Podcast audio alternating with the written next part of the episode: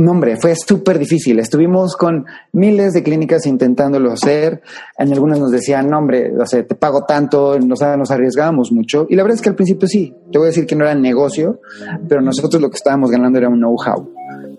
Reinvéntate. Empieza por tu mente, tu corazón y tu espíritu. Eres perfecto y eres perfecta tal como eres. Solo tienes que darte cuenta.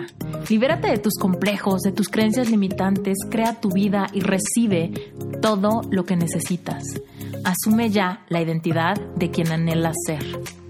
Yo soy Esther Iturralde, Life Coach Espiritual. Este es un espacio seguro para que recibas las herramientas, las epifanías y los parteaguas para que de una vez por todas te liberes del deber ser social, cultural o religioso. Mi misión es abrir brecha, hacer las preguntas incómodas para que conectes contigo y con Dios. El resto lo decides tú. Hoy te tengo un episodio padrísimo con otro emprendedor social. Se llama Jair Olivares. Él es médico egresado de la Universidad La Salle de la Ciudad de México, con estudios en dirección de institución de salud, medicina de antienvejecimiento, seis años de experiencia en el sector público y privado, y ha participado como líder de proyectos para diferentes negocios exitosos en el ámbito médico. La experiencia que él adquirió en la medicina de primer contacto, en turismo médico y atención y experiencia y creación de equipos de alto rendimiento y habilidades generales en la industria farmacéutica lo llevaron a entender las necesidades que hoy en día sufren todos los servicios de salud en México.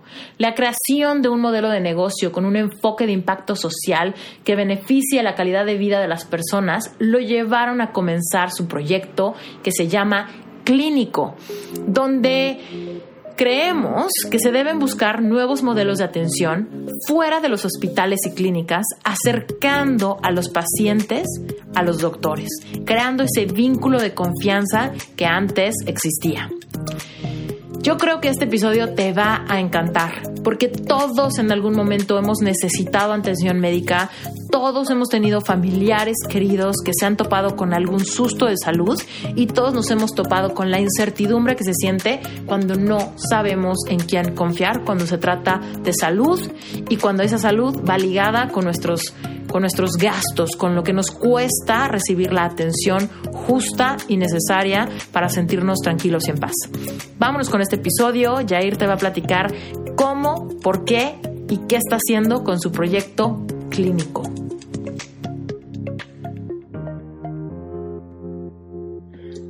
Jair, estoy muy contenta de tenerte en Reinventate. Muchas gracias por darte el tiempo de estar aquí en un episodio donde queremos saber todo de lo que estás haciendo. Cuéntanos, cuéntanos dónde estás y a qué te dedicas. Pues mira, Esther, yo soy médico, eh, estoy en la Ciudad de México y este, bueno, desde hace un año eh, llevo emprendiendo un proyecto que se enfoca en medicina de primer contacto. Y lo que estamos buscando es eh, hacer más accesible la salud a, todos los mexicanos. Mm. La verdad es que yo de profesión, bueno, soy médico, pero me dediqué, de, mis estudios son más hacia medicina anti-envejecimiento, cosas más como botox, rellenos, cosas de belleza. Mm. Estuve en, eh, estos es como mis estudios eh, oficiales, después hice dirección en salud. Eso fue como algo que yo quise hacer para eh, aprender a poner un negocio. En ese momento yo quería poner un spa. Y este, pues bueno, yo decía, para poner un negocio tienes que saber hacer algo bien. La verdad es que la combinación entre ver y aprender cómo hacer un negocio y ver las necesidades que habían en este momento en la, en la salud de la Ciudad de México, pues la verdad es que me llevaron a eh, crear clínico. Eh, fui conociendo a diferentes amigos médicos que cumplían y que tenían ciertas ideas hacia enfocadas hacia ayudar a las personas y hacer que la medicina fuera más barata, que las personas empezaran a tener otra vez estas ganas de tener un vínculo con los médicos, de no sentir que al médico vas solo cuando estás enfermo, sino tener prevención. Y empezamos. Es un proyecto padrísimo. Eh, estamos muy emocionados y pues justo llevamos, o bueno, estamos ubicados en la Condesa y estamos ubicados en la Condesa porque queremos ser el médico de cabecera de toda esta colonia y empezar a ayudar a que cambie la salud aquí. Cuéntanos, bueno, creo que podemos como atar cabos, pero dinos, ¿a qué te refieres exactamente cuando dices medicina de primer contacto? Ya, mira, eh, básicamente nos eh, enfocamos en el primer escalón de las enfermedades eh, que existen, como son resfriados, enfermedades estomacales, algunas heridas, todo lo básico. La verdad es que la medicina tiene que ir siempre de lo general y después ya te vas a lo más específico o a lo particular. Eh, esto no solamente nos va a ayudar a que tengamos un mejor control en las enfermedades, sino también nos va a ayudar a que no sea caro, ¿no? Si tienes duele el estómago, en realidad no deberías de ir con el gastroenterólogo, sino pues deberías de ir con un médico general bien capacitado, que tenga los conocimientos suficientes y las herramientas para que te resuelva tu, tu problema. Mm. Eso es la medicina de primer contacto, es el primer escalón es regresar a lo básico, regresar al médico de cabecera, el que te solucionaba desde una gripa, pero también si tenías una neumonía, te decía, oye, vente, yo te llevo al hospital y te hago todo lo que siga para que estés bien. Mm, ok. Cuéntanos un poco cómo surge esta idea. Cuéntanos, llévanos de regreso al cuando estabas estudiando medicina y qué fue lo que te llevó primero a irte al tema de antienvejecimiento ¿Y qué, qué, fue, qué fue lo que te empezó a llevar a ver esta necesidad y a querer ser tú quien hiciera algo al respecto? Claro. Eh, bueno, te digo, yo desde que empecé a estudiar medicina, pues bueno, siempre me gustó la medicina por la vocación. Suena a lo mejor algo muy chistoso y que todo el mundo lo dice, pero pues sí, me gustaba la medicina para ayudar. ¿Desde eh, chiquito? Decías, yo voy a hacer... No, tanto desde chiquito, la verdad es que te voy a ser sincero. Yo vengo de una familia que son todos ingenieros, nadie es médico, pero más bien a mí siempre he tenido como una característica que me gusta como ayudar a la gente. No sé, es algo que me gusta. No sé, siempre lo he dicho. Eso me llevó a estudiar medicina y sobre todo también las ganas de aprender cosas que fueran como importantes para mí, que era el cuerpo humano. Algo que pues lo tienes que entender porque eres tú. Acabé medicina y la verdad es que eh, pues ya ahí pues me iba más un poco hacia la parte económica y este y decidí me gustaba también la ciencia del antienvejecimiento eh, en el Inter, mientras pensaba qué hacer, pues hice, hice esto, me, hice estudios en medicina antienvejecimiento y estuve así mucho tiempo, trabajando, eh, poniendo botox, poniendo rellenos, eh, me asocié con un cirujano plástico y pues ya estábamos en toda onda, en esa onda de la belleza. ¿Y te llenaba? ¿Cómo te sentías en esa, en esa parte? ¿Te sentías ¿Cómo, ¿Cómo, era el trato con los clientes? ¿Qué, necesidades emocionales veías ahí? Porque me da muchísima curiosidad que eh, generalmente la gente eh, puede ir por dos razones, ¿no? Como un como amor propio, de decir, claro. algo y me voy a poner las cosas que me gustan y demás.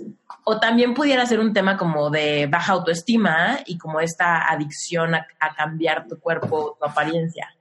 ¿Qué notabas tú en ese tiempo?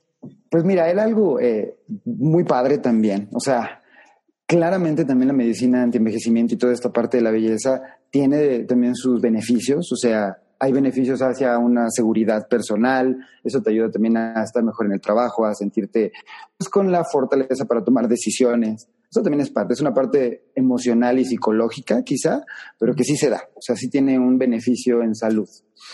Pero también es bien claro que no solucionas problemas de salud reales, ¿no? Seamos sinceros. Yo no soluciono enfermedades. El envejecimiento no es una enfermedad, es un proceso natural. Entonces, era un, digamos, blanco y negro porque aprendí muchas cosas como es una buena experiencia que tú le tienes que dar a un, una buena atención que le tienes que dar a, a, un, a una persona que viene por no una necesidad, sino por a lo mejor nada más un deseo, ¿no? Algo que quieren. Entonces los tienes que tratar muy bien, les tienes que dar el trato plus, le tienes que dar tu mejor, no sé, la mejor cara, la mejor sonrisa todo el tiempo. Eso lo aprendí muy bien y eso me encantó. Pero pues también eso me hacía en algún momento llegar a mi casa y decir, híjole, tengo a mi papá enfermo de diabetes y en mi familia. Entonces digo, híjole, yo no estoy solucionando esos problemas que veo que día a día se están dando en México y cada vez son más, más duros, ¿no? Entonces así, así empecé y, y pues bueno, eso fue mi pasar por la belleza.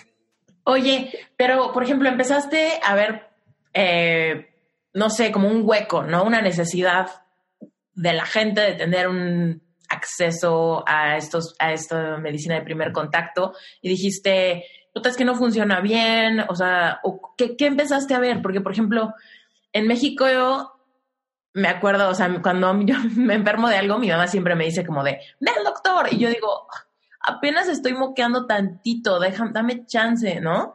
Y es como, tienes que ir al doctor y no, te mediques sola. Y, yo así de, nada más me estoy tomando mi vitamina C, o sea, tranquila. Pero no sé tú, en tu opinión, ¿qué, ¿cómo empezaste a ver que la medicina de primer contacto quizás sí, o sea, no hay, no hay a dónde ir o, sale demasiado caro? ¿O tuviste alguna experiencia donde, donde conociste a alguien o alguien de tu familia o tú mismo no encontraste como, el, como ese, esa accesibilidad o cómo estuvo? Eh, Mira, eso está muy, muy, muy padre. La verdad es que sí, siempre de las experiencias personales son de las que más aprendes, son las que realmente creo que te hacen que, que cambies, ¿no? O que voltees a ver o tengas otro punto de vista. La verdad es que sí, en mi familia tengo una carga genética muy fuerte para diabetes y mi papá, pues en los últimos años ha estado mm, a lo mejor frágil eh, en salud en la parte eh, que da esta enfermedad, como la diabetes fue unos momentos duros. Mi papá no tiene seguro de gastos médicos mayores, entonces, pues, económicamente fue un golpe duro para la familia. Eh, la verdad es que solamente te das cuenta de esto, del impacto que podía tener algo económico, como es en salud, que pues todos sabemos, catimas en todo, pero en salud no. Eh, pero puede ser un impacto económico bastante duro, ¿no? Afortunadamente mi familia, por, somos varios hermanos, todos somos profesionales y mi papá pues tuvo la oportunidad de, pues a lo mejor de que nosotros fuéramos su seguro de gastos médicos, pues logramos salir adelante. Pero pues la verdad es que eso me hizo pensar en qué pasa con las personas que no tienen esto, estos beneficios, ¿no? ¿Qué hacen?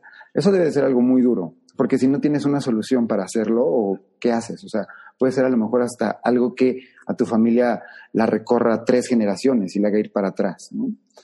Eh, esto y esta combinación, te digo, siempre de las experiencias personales son de las que más aprendes, fue lo que más me hizo pensar que deberían de empezar a, salir soluciones. Y estas soluciones tienen que salir también de los médicos, ¿no? Eh, siempre digo, o todos, ¿no? Nos quejamos mucho de que el sistema de salud, todos somos este, víctimas, nos, nos hacemos víctimas del sistema.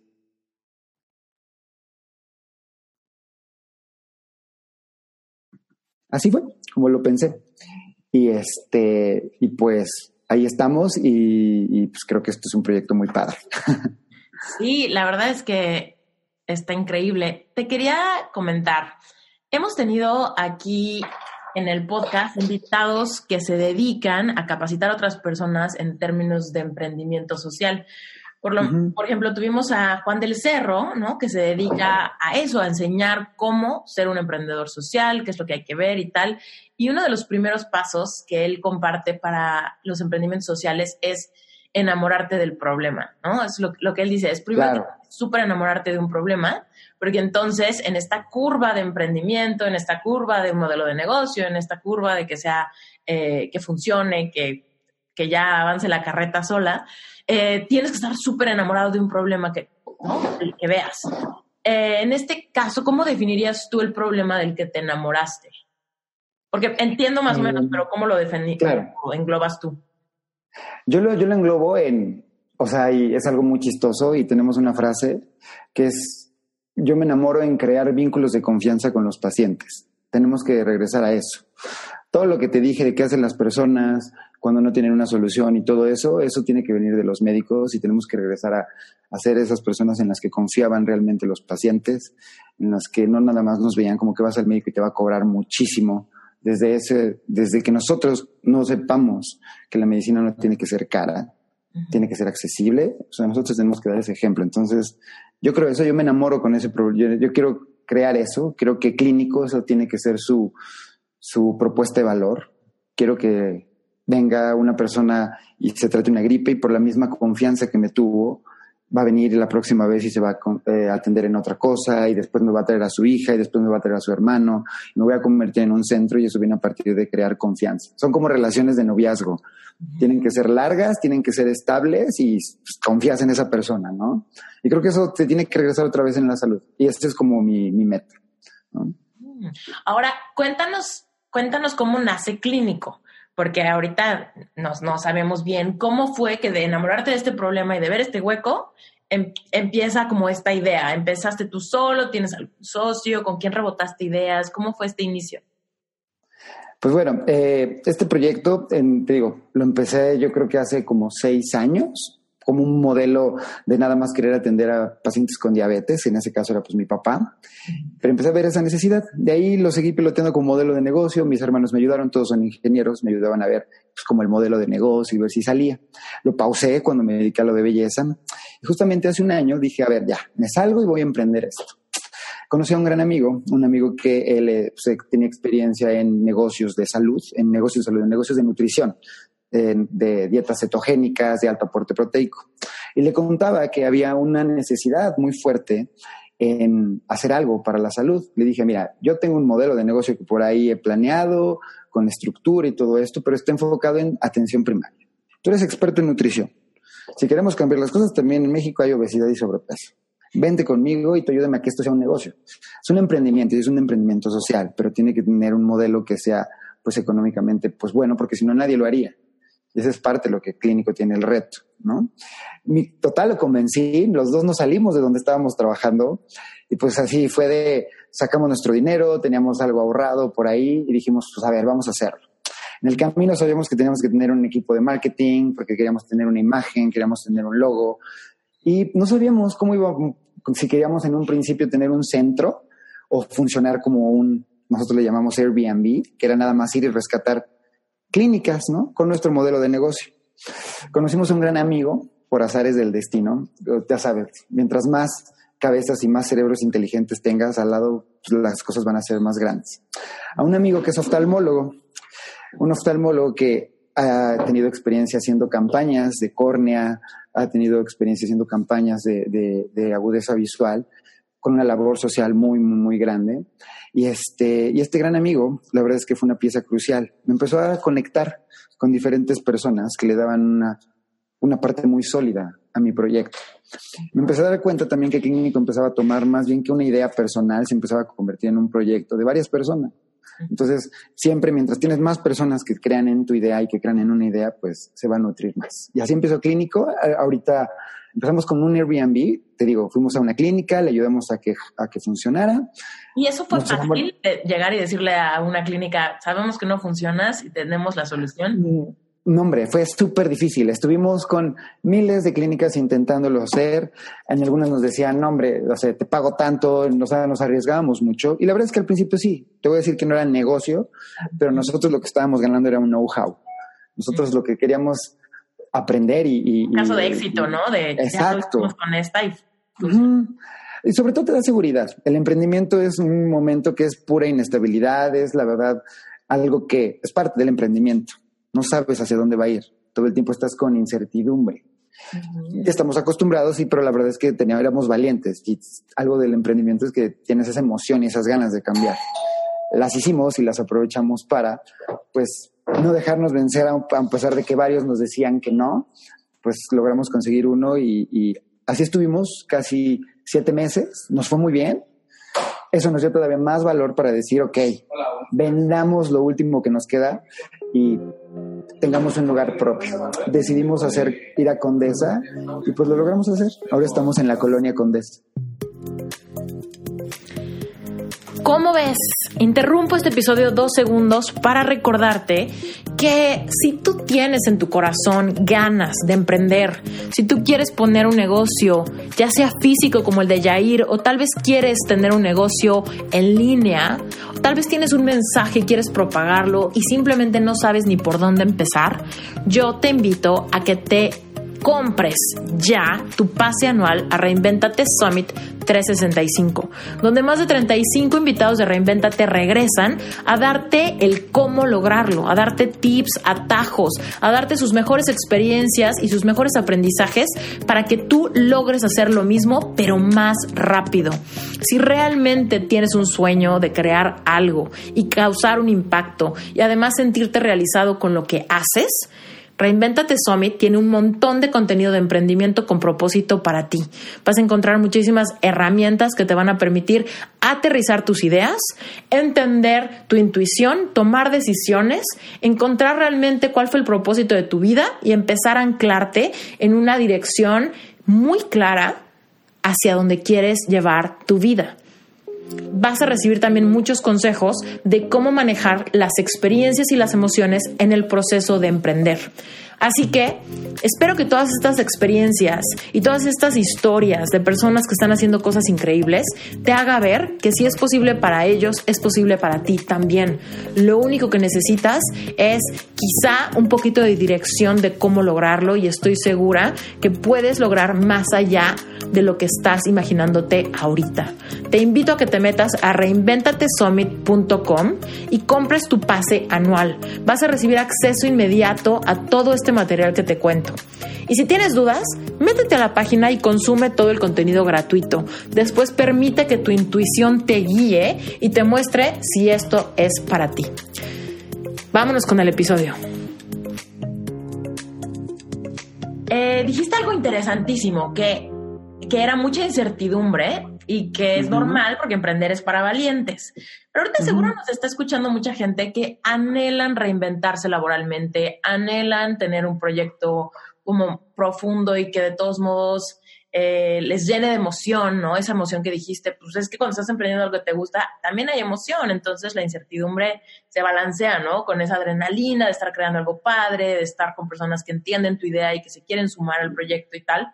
Entonces, cuéntanos un poco, tú en esos momentos de incertidumbre, Cuéntanos, ¿en algún momento dijiste, qué tal que fracasa? ¿Qué tal que pierdo estos ahorros que estoy utilizando para esto? ¿Qué tal que estoy perdiendo el tiempo? ¿Qué tal que debería de estar con mi consulta más, eh, pues no sé, como que... Regresar a la consulta normal, ¿no? De, de la medicina en México y quizá yo en mi casa estaría perfecto, ¿no? Con un, con un sistema como más tradicional. Eh, ¿Alguna vez batallaste con esas preguntas? Porque mucha gente dice, es que suena padrísimo y me emociona escuchar estas historias de personas que están haciendo algo padrísimo, pero cuando yo lo intento y siento esa incertidumbre, me, espanto, lo aviento, me regreso a mi zona conocida y pierdo esta, este impulso de, de, mi idea y de la ilusión, de la visión que tenía. ¿Cómo le hiciste tú para esos momentos de incertidumbre seguir adelante? ¿Tienes alguna eh, práctica personal que te ayuda como a procesar esas emociones o simplemente pura puro seguir adelante, disciplina y perseverancia. ¿Cómo, le, cómo es en tu, caso, en tu personalidad? Ya, pues mira, la verdad es que sí, la incertidumbre siempre está. La verdad es que eso es algo que es cierto y eso es algo que no, no, no lo tenemos que, todos los que emprendemos algo no tenemos que negar, sino más bien lo tenemos que abrazar, ¿no? Lo tenemos que, saber que va a estar ahí, lo tenemos que ir de frente contra esa incertidumbre. ¿Cómo vas contra esa incertidumbre? Trabajas todos los días, eh, todos los días te despiertas con una idea clara, amas mucho tu proyecto. Creo que mientras más quieras tu proyecto, mientras más, eh, no sé, cambies, todo el mundo tiene que tener un pitch al principio cuando tienes tu proyecto, mientras más lo cambies, más lo perfecciones, más te enamores de tu idea, pues eso siempre te va a dar ganas de, seguir adelante, a pesar de que siempre van a haber bajones, siempre van a haber días en los que claramente digas, híjole, ¿por qué metí todo mi dinero en esto? A lo mejor podría estar haciendo otras cosas. Creo que ese amor a ese emprendimiento es lo que te saca adelante. Evidentemente también el emprendimiento viene con otras cosas, que es como estrés. También a veces, muchas veces el estrés es lo que también te hace quebrar demasiado estrés también en las personas llegan a tener algo que se llama burnout o llegas a decir, ya no puedo. Sí tengo mis métodos de estrés, la verdad es que eh, me encanta correr, eh, soy maratonista desde hace seis años y este y me encanta, me encanta correr. La verdad es que es un tiempo para mí que lo, lo, utilizo para ser un poco más introspectivo, para pensar problemas de una forma más calmada, de darme mi tiempo, de algo que se me atoró en la chama un poco, pues lo puedes sacar, ¿no? Es algo padre. Entonces, está padre que de repente ocupes un ratito como correr para solucionar problemas. También se vale. Es mucho tiempo. Ese es uno de mis tips. Yo corro y entonces lo utilizo mucho. También creo, algo importante, digo, perdón, eh, en todo esto, mientras tengas más un equipo que te apoye, va a ser menos lo pesado de un emprendimiento. Y eso también lo digo cuando corro, yo corro a veces solo, pero también disfruto mucho y creo mucho en el, en el trabajo en equipo. Cuando corro, yo tengo un equipo de carreras, bueno, yo no lo tengo, pero estoy dentro de un equipo de carreras y es increíble compartir metas, compartir visiones, compartir gustos con gente que, que, tienes al lado. Es lo mismo en un emprendimiento, a lo mejor hago esa similitud. Yo cuando vengo a clínico estoy ruido de gente que eh, pues sé que cree en mi proyecto y que creemos todos en nuestro proyecto ahora. Tenemos mismos gustos, tenemos eh, diferentes ideas, platicamos. Entonces, mientras más tengas un equipo que te respalde, también va a ser más fácil de lograr llevar esos momentos en los cuales ya quieres tirar todo por que tuviste un día malo, ¿no? En el emprendimiento. Mm, totalmente. Oye, y personalmente, personalmente no sé, eh, ¿Cómo, es tu, vida? ¿Tú separas tu emprendimiento de tu vida personal, de tus interacciones con tu familia, pareja, etcétera? ¿O, o si eres capaz de integrarlo, de integrarlo todo? ¿Cómo funciona en tu caso particular esto? Ya, pues es difícil, es muy difícil. La verdad es que, digo, como un emprendedor, pues la verdad es que siempre sales estresado y de repente llegas a la casa y estás como, como muy, no sé, o emocionado o muy triste. Entonces, la verdad es que digo, yo soy soltero, entonces llego a mi casa y en realidad lo que intento hacer es como, sí, separar, ya agarro y digo, ya no contesto el celular. La verdad es que eso lo hago al principio, pero pues, ¿qué te digo? No, o sea, siempre, hasta las mismas ganas, o sea, el emprendimiento te digo, te enamora, entonces te dan ganas de estar a veces, no sé, un sábado en la noche se me ocurre que tengo ganas de avanzar en un pedacito de mi, de mi emprendimiento y le doy. O sea, te das tiempo de todo eso, o sea, sí lo separo en cuanto a emociones. ¿Por qué? Porque pues también me gusta tener mi espacio en donde no pienso en chamba, en donde ya nada más soy yo, estoy yo tranquilo, disfruto mi vida, no pienso en otras cosas también para tener más ideas. Me gusta mucho la tecnología y la música, entonces por ahí tengo mis hobbies que utilizo también. Mm, me encanta. Sí, generalmente los emprendedores tienen eso, ¿no? Que es como, ya ni siquiera veo bien la línea de, de, mi vida profesional y de mi vida personal, más bien todo se integra, pero aprendemos como a poner límites, ¿no? De, ahorita estoy presente en esto, ¿no? Ahorita voy a correr, claro. pues voy a correr, ahorita voy a escuchar música o, o salir o leer o lo que sea, pues voy a hacer eso. Pero en realidad, como, como te pasa a ti, de igual el sábado tienes ganas, a mí me pasa lo mismo. Que de repente yo no sé si es domingo, si es sábado, si es martes, me da igual. Pero es como, hoy quiero hacer esto, lo hago. Ya quiero desconectarme, entonces me desconecto. Pero, pero sí, no mucho ligado al tiempo. Oye, y cuéntanos un poco, cuéntanos alguna experiencia padre. Ahorita que clínico está funcionando en la Condesa y tal, de hecho, estás ahí. Para los que nos están escuchando, si escuchan algún ruidillo de puertas y cosas así, es porque literal esta entrevista está sucediendo en el lobby de clínico en la Condesa. Sí, estamos en vivo en la Condesa y por eso hay un poco de ruido. Cuéntanos alguna historia padre así de algún cliente que, que haya llegado y que hayas visto en, literal, en vivo y en directo, cómo este vínculo paciente-doctor se restablecía, ¿no? Ya, mira, pues la verdad es que hemos tenido bastante casos padres. Te voy a contar uno que, que es muy querido por, por el equipo de clínico. Justo estamos ubicados, ya sabes, en, en la colonia Condesa y hay muchos puestecitos ambulantes. Clínico, y la verdad es que el enfoque de clínico es medicina de primer contacto y somos accesibles. Buscamos que la gente venga y sea, sea fácil y no sea accesible en cuanto económicamente, que claro que lo es, pero también accesible en cuanto a que puedas venir y como si fuera tu casa. El chiste es que enfrente de nosotros hay un triciclo que es muy famoso en la Condesa, que vende como ceviches, tostadas y así. Y pues resulta que el señor que lo atiende se cayó. Se, dio un golpe fuertísimo y se fracturó la clavícula. Se fracturó la clavícula muy fuerte. Pues la verdad es que para nosotros fue un caso de éxito. ¿Por qué? Porque él no tenía seguro de gastos médicos mayores. Pasaba la problemática que tiene el 99%, bueno, no el 99%, pero la mayor parte de, los, de las personas de México, que es, pues tienen un trabajo informal y ese trabajo informal pues no les da ni siquiera acceso a un IMSS o a un ISTE. ¿Qué haces? Pues la verdad es que nosotros sabíamos que no le podíamos cobrar mucho y echamos a andar un modelo que fue, a ver, vamos a probar que clínico puede solucionar problemas sin que cueste nada. A partir de que nosotros tenemos una red de médicos que trabajan el clínico, fuimos refiriéndolo y terminó en operándose en el Instituto Nacional de Rehabilitación con uno de los médicos que está con clínico y el paciente sí tuvo un costo, evidentemente, pero fue el costo más barato, fue la parte más rápida. Él ahorita pues es una persona que está felizmente agradecida con clínico. Nosotros ya tenemos ceviches eternamente para comer todos los días. Pero más que eso es lo que yo te decía, creamos vínculos de confianza. Él, a partir de esto, es una persona muy agradecida, que sabe que cada persona que llega ahí le va a decir que por experiencia propia le solucionamos su problema. Yo lo haría, yo claro que si voy a, cualquier lugar, no solo al médico, me gustaría que me resolvieran mi problema. Y si lo hacen, claro que los recomiendo.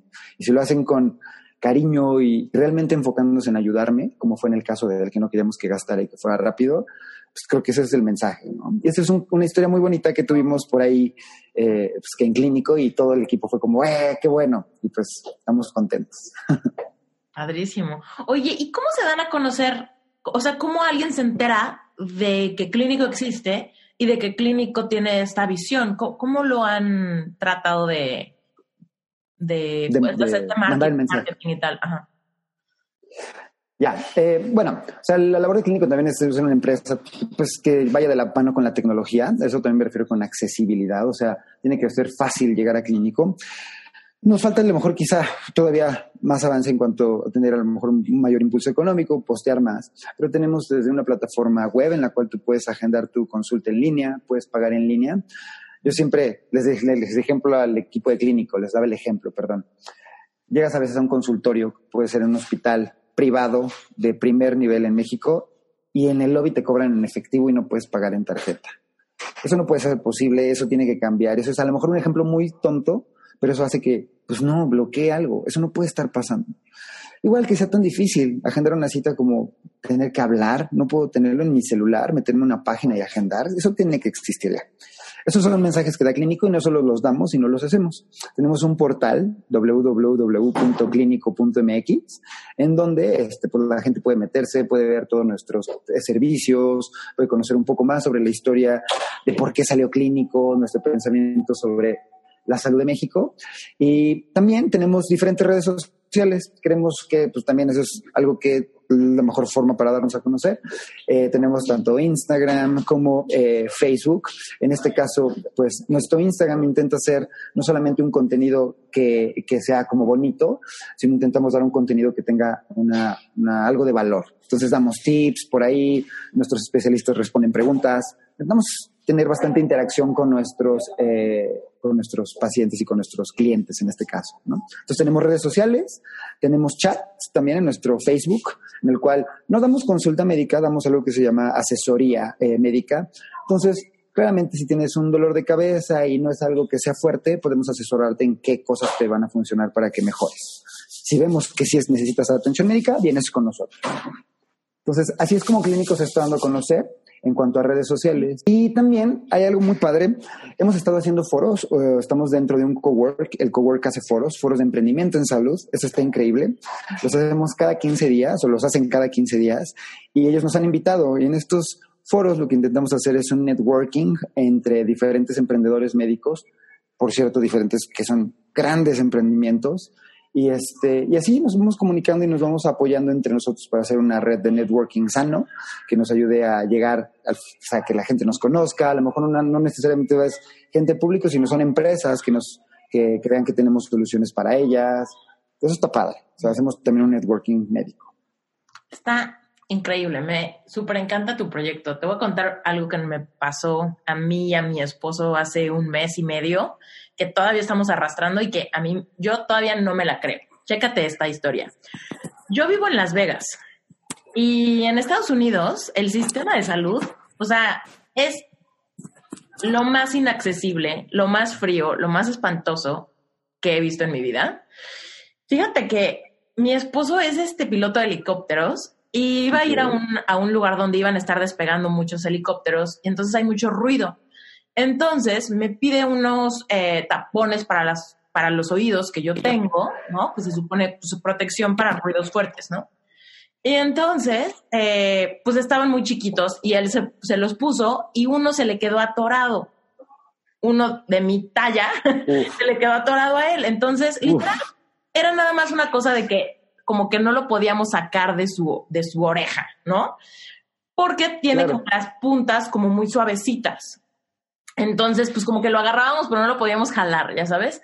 Y entonces lo único que necesitábamos eran unas pinzas, o sea, unas pinzas delgaditas, ¿no? Y no unas pinzas como estas pinzas normales que casi todo el mundo tiene en su casa, como pinzas para depilar o cosas así. El punto es que no lo podíamos sacar y fuimos a una clínica que está literal cruzando de donde vivimos. Hay una clínica como para, como pues digamos que lo que sería paralelo a lo que tú estás haciendo, una clínica para cosas más sencillas, ¿no? Que no tienes que ir al hospital, ni tienes que ir con, un médico especializado, pero que quizá te pueden ayudar con un resfriado o una, no sé, intoxicación o cosas así, o una reacción alérgica, temas de eso. First care. Llegamos y en el lobby lo primero que pasó fue, oye, fíjate que pasó esto, ¿no? Y la recepcionista nos dice, uy, quién sabe si te lo pueden quitar aquí, porque quién sabe qué tan profundo esté y tal vez es algo muy, muy delicado. Y yo decía como, pero tipo lo puedes ver, ¿sabes? O sea, tipo, en vez de imaginártelo, solamente asómate y ver su oreja. Y, el, y, la chava de la, de la recepción dijo, no, no, yo no puedo ver, nada. ¿No? Y eso así como, pues lo ves, te vas a dar cuenta que es como que nada más ahí está. Y así de no, y obviamente el lobby tenía como un escritorio grande, entonces sí tenía como que darse la vuelta para ver. Entonces no quiso hacer eso y nos dijo, ¿sabes qué? Lo, te vamos a tener que cobrar 150 dólares solo porque entres, pero igual y no te lo pueden solucionar aquí. Entonces, como que hazte la idea que tienes que pagar 150 dólares para pasar a consulta con el médico y si el médico no te lo puede quitar, o sea, ni modo, ¿no? Entonces eso nos, sacó de onda y dijo, igual y mejor vayan a, urgencias. Nosotros, ok, y obviamente como dijo eso, yo en mi mente dije, o sea, no manches, o sea, ¿qué tal que pagamos 150 dólares y pasamos y nos dicen, ah, no, no, porque igual y te lastimo y necesitan, no sé, algo más especializado que nosotros no tenemos, ¿no? Yo así de, ok, entonces volteo y le digo, pues vamos a urgencias. Pero ojo, yo le estoy hablando de mis referencias que en México, claro. ir a urgencias, pues igual y si te ven, igual y te dicen, sabes que aquí no, si te lo quitan, pero una cosa como yo, mis referencias mexicanas jamás imaginaban cómo funcionaban las urgencias en un hospital gringo. Entonces le digo, ay, me cayó pésimo esta cuata, vámonos a urgencias. Y, y el hospital estaba literal a dos cuadras, ¿no? Entonces dije yo, pues vamos al hospital, está aquí, qué horrible trato, vámonos. Entonces me dice, bueno, ok, entonces vamos a urgencias y literal, un minuto, un minuto. Fue así de, pasó, no sé qué, dijeron, ay, a ver, sacaron unas pincitas súper delgaditas que... Y se lo quitaron. ¿Cuánto crees que nos llegó el cobro de eso? No, seguro fue durísimo el, el costo. 1.800 dólares. No, 1.800 dólares. Estuvo dos minutos con una enfermera. Y sabes qué, o sea, y nos llegó la cosa del cobro y nos dijeron, es que eh, siempre por llegar a urgencias, o sea, hay como 1.200 dólares o algo así por default. Así de, no importa lo que sea, 1.200 dólares. Eso es lo que tienes que pagar. De entrar a urgencias. Aunque hubiera llegado con una pierna rota, ¿sabes? O sea, es como urgencias, 1.200 dólares. Y según lo que pasó dentro, ya es el extra, ¿no? Lo que utilizaron y lo que sea. Y entonces le cobran otros 600 dólares por como, como la consulta mínima. Que no importa qué haya sucedido, la consulta mínima, que era como de una hora y un especialista, le cobraron eso y solo una enfermera con unas pinzas lo jaló. O sea, no, o sea, yo me quedé en un trauma, en un shock cañón. Le dije, o sea, la próxima que te, te meta algo en la oreja o lo que sea que nos pase, nos sale mucho más barato agarrar un avión e irnos a México. Claro, mira, la verdad es que eso pasa también eh, en, en, México. ese es el problema de, de, la salud. Si no te saben direccionar adecuadamente, puede ser que pues, te salga más caro, ¿no? Tú lo viviste en carne propia y en, en ese, en ese pues, accidente en, Estados Unidos, si hubieran sido resolutivos, si hubieran sabido resolver más rápido, se hubiera pues también disminuido los costos en, en, en, todo, ¿no? Y más humanos. Yo decía, claro. Hubiéramos hablado con un humano, porque esa cuata seguro era un robot. Estoy segura que no era humana, te lo juro. O sea, yo así de, güey, un humano normal que vea y te diga, ay, se ve súper simple, obviamente te podemos ayudar aquí. ¿No? Pero ni siquiera tuvimos ese trato de alguien que dijera nada, no sé. Ay, no, fue horrible. Claro, no, la verdad es que sí, o sea, es algo que, que, pasa también en México. Normalmente, si no te resuelven o si no tienes un equipo médico que te sea resolutivo, normalmente también se involucran más gastos. Eso es algo que nosotros hacemos en clínico, te voy a ser sincero. Nosotros somos medicina de primer contacto. En México pareciera que la medicina de primer contacto o la medicina general, pues no es resolutiva, ¿no? La verdad es que las personas piensan, pues voy al médico, eh, voy al médico general, pero ¿para qué? Él no me va a resolver nada, mejor voy con el especialista, ¿no? La verdad es que nosotros en Clínico intentamos ser resolutivos. Nuestros médicos que están aquí adentro, eh, les damos las herramientas suficientes para que ellos puedan, la verdad, resolver problemas de salud, puedan mandar eh, a, laboratorios, pueden hacer diferentes cosas en pro de resolver los, los, problemas de salud. Eso siempre y teniendo una excelente experiencia, ¿no? Eso siempre también teniendo una excelente experiencia, teniendo un buen trato, como tú dices, teniendo un cariño humano. Eso no se puede perder nunca. Me encanta lo que estás haciendo. Se me hace un proyecto súper, eh, súper valioso, cañón. Y cuéntanos qué, cuál es la meta o hacia dónde, hacia dónde van dirigiendo este proyecto. ¿Quieren abrir más clínicas? Eh, ¿cómo, ¿cómo, está el asunto? ¿Qué es lo que quieren lograr Ya, mira, clínico hacia dónde va.